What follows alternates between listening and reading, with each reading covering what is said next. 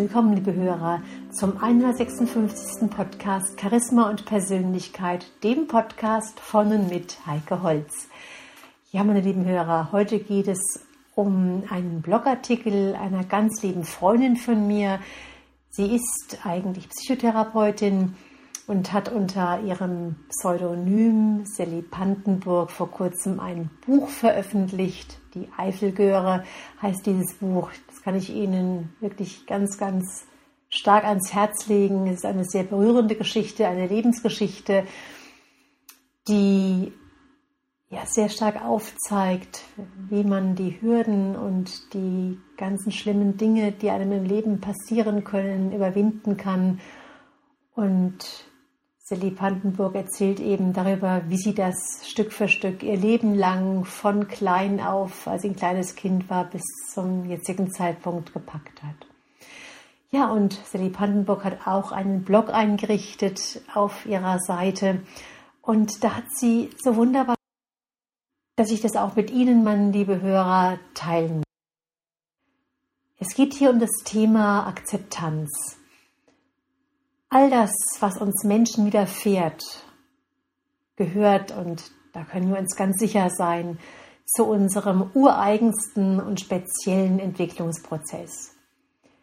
Die Lebensumstände sind nur einmal so, wie wir sie momentan erleben. Und auch wenn uns ein Zustand nicht gerade ideal oder perfekt erscheint, bevor eine Änderung ins Auge gefasst werden kann, meine lieben Hörer, da sollten wir die augenblickliche Situation stets voll akzeptieren. Und hier zeigt uns Sally Pandenburg ein Beispiel aus dem Bereich der Gesundheit auf. Gehen wir einmal davon aus, ein vorab ahnungsloser Mensch bekommt nach einer ärztlichen Untersuchung die Nachricht, an einer schwerwiegenden, vielleicht sogar als unheilbar deklarierten Erkrankung zu leiden. Im ersten Moment steht ein solcher Mensch aller Wahrscheinlichkeit unter Schock. Widerstand kommt auf. Und vielleicht kennen Sie das selbst, meine lieben Hörer. Da fragen die Betroffenen ganz oft, warum gerade ich? Oder der Betroffene äußert sich womöglich fassungslos mit den Worten, das darf doch nicht wahr sein, ich will das nicht. Und ganz oft lauten dann die Worte des Arztes. Sie müssen jetzt kämpfen, damit Sie Ihre Erkrankung besiegen. Und obwohl die Wortwahl vielleicht anders oder besser sein könnte, meint dieser Arzt sicherlich das Richtige, denn er will damit dem erkrankten Patienten signalisieren, sich auf keinen Fall aufzugeben. Als erste Maßnahme sollte dieser Zustand allerdings und so schlimm es auch erscheinen mag, zunächst einmal akzeptiert und keinesfalls bekämpft werden. Der Körper versucht über die Sprache der Symptome mitzuteilen, dass der erkrankte Mensch aus der heilbringenden Ordnung gefallen ist, dass etwas in seinem Sein nicht mehr stimmig ist. Er spricht uns hilfesuchend in aller Deutlichkeit mit meist sehr klaren Symptomen und hier ist es ganz wichtig für den Patienten, dass er ganz bewusst hinschaut, dass er nicht an Kampf. Es ist besser, wenn er. Und Philipp Pantenburg schreibt, dass es dem Patienten dann, im, dann, wenn er es angenommen hat, gleich erheblich besser geht. Und der Patient kann sich dann recht schnell von der anfänglichen Verzweiflung dieser Schrei der Seele will unter Zuhilfenahme der Projektionsfläche Körper von jedem Einzelnen gehört und keinesfalls einfach nur bekämpft werden, bevor es verstanden wurde. Alles, was in uns und auch in unserem Körper bekämpft wird, muss. Denn wie könnten wir ansonsten die Informationen darin erkennen? Schenken Sie sich stets die erforderliche Zeit und üben Sie sich in Geduld, während Sie die aussagekräftigen Krankheitssymptome anschauen, um genau diese Botschaft dieser Krankensymptome zu verstehen. Warten Sie grundsätzlich ab, bis sich das anfängliche Chaos und Ihre Kopflosigkeit gelegt haben, und sie mit größerer Effizienz agieren können. Und beschreiten sie es dann, wenn sie sich seelischen Geist mit Bedacht den Not, um diesen Zustand wieder zu haben. Notwendiger Weg ist natürlich auch ein Weg gemeint, der auf professionelle Hilfe für Körper und Seele basieren mag. Die schwierige Situation, die Sie zu meistern haben, meine lieben Hörer, will zunächst angenommen und akzeptiert werden, nach dem Motto, also gut, mich hat es nun erwischt, so nicht anders ist es, und nun werde ich mich bewusst und selbstverantwortlich auf einen Weg begeben, der mich aus dieser Misere hinaus in den Zustand des Heilseins.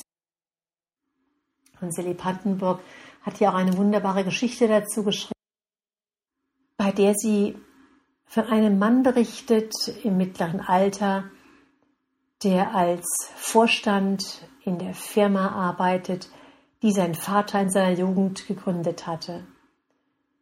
Nach etlichen Jahren in diesem Beruf fühlte er sich zunehmend erschöpfter und merkte, wie er an seine Grenzen stieß und immer leistungsunfähiger wurde.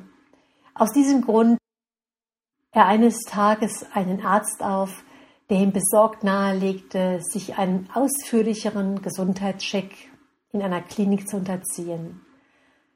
Das Ergebnis war geradezu niederschmetternd. Die Diagnose lautete Krebs im Endstadium. Sämtliche von dem verzweifelten Mann zur Rate gezogenen prognostizierten dem Erschütterten nur noch eine Lebenszeit von maximal drei bis sechs Monaten. Metastasen hatten sich bereits im ganzen Körper ausgebreitet. Eine Chemotherapie wurde aus diesem Grunde nicht mehr in Betracht gezogen, was sich erst später als großes Glück herausstellte.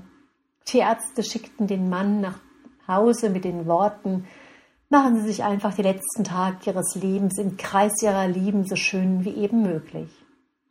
Zunächst fühlte sich dieser Mann wie eine Maus in einer Falle und war verständlicherweise restlos am Boden zerstört der nun aber zwangsläufig endlich Zeit hatte, ernsthaft über sich und seine bisherigen Lebensaktivitäten nachzudenken, wurde ihm etwas ganz Entscheidendes bewusst.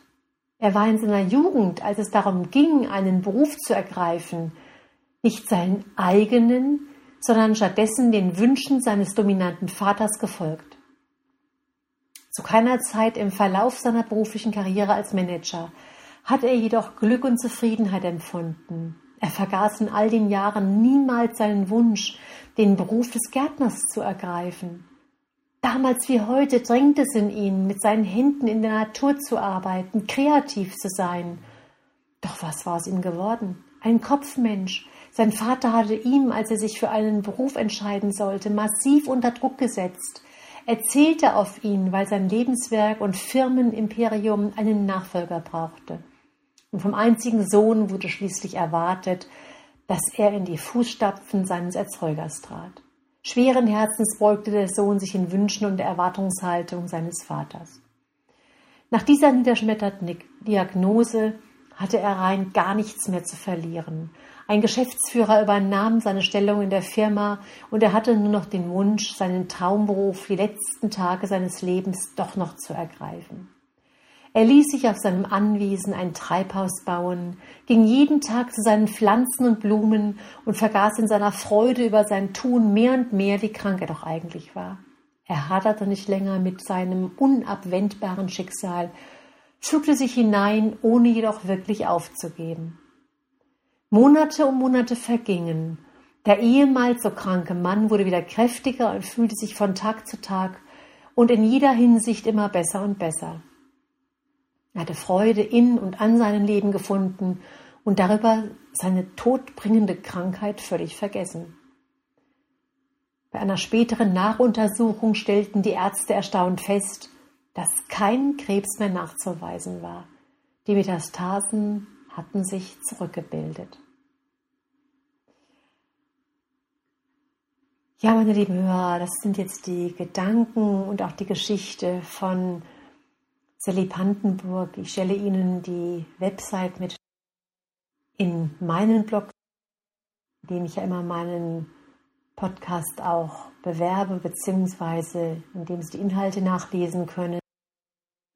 Ich denke, meine lieben Hörer, diese Grundbotschaft, die kennen Sie auch schon von meinen Podcasts teilweise. Und es trifft uns immer wieder. Wir alle kennen das, dass wir kleine oder größere Krankheiten haben oder auch, dass wir Dinge in unserem Leben tun. Das kann jetzt der Beruf sein oder auch etwas anderes, was nicht unserem Herzen ist. Und an solchen Geschichten sehen wir es immer wieder, wie wichtig es ist, auf sein Herz zu hören und dass es nicht unbedingt zu spät sein muss, zu keinem Zeitpunkt einfach anzuhören und einen anderen Weg einzuschlagen. Mit diesen Gedanken, meine lieben Hörer, wünsche ich Ihnen bis zum nächsten Mal eine gute Zeit. Ihre Heike Holz.